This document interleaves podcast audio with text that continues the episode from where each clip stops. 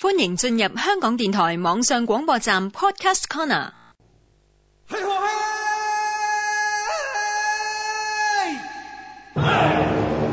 中国历史小档案，主持张妙阳、黄莹。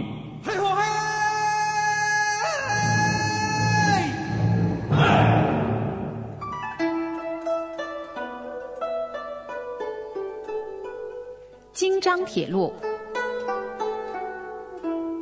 中国历史上第一条自建铁路。京张铁路是中国历史上第一条自行修建的铁路，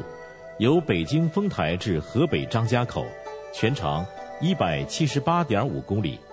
修建时间从一九零五年开始，直至一九零九年七月全线竣工，历时四年，总共耗资六百九十五万余两，平均每一段造价三点八万余两。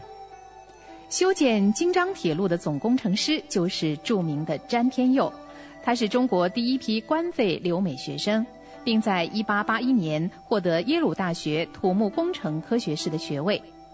在修建的过程中，除了从日本购入枕木、从英国购入机车外，其余钢轨、客货车辆全部都购自汉阳铁厂和唐山机场，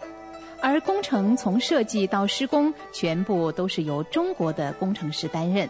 外国人曾众口一词，预言中国根本没有能力独自承建这条铁路，理由是整条铁路最困难的地段是关沟段，路轨需要爬高和开凿越岭隧道。他们讥讽说，中国能够开凿关沟的工程师尚未出世。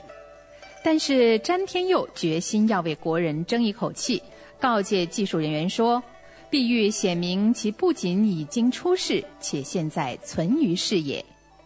京张铁路的修建成功，正如著名科学家李四光所指出的，是为深受侮辱的当时的中国人民争了一口气。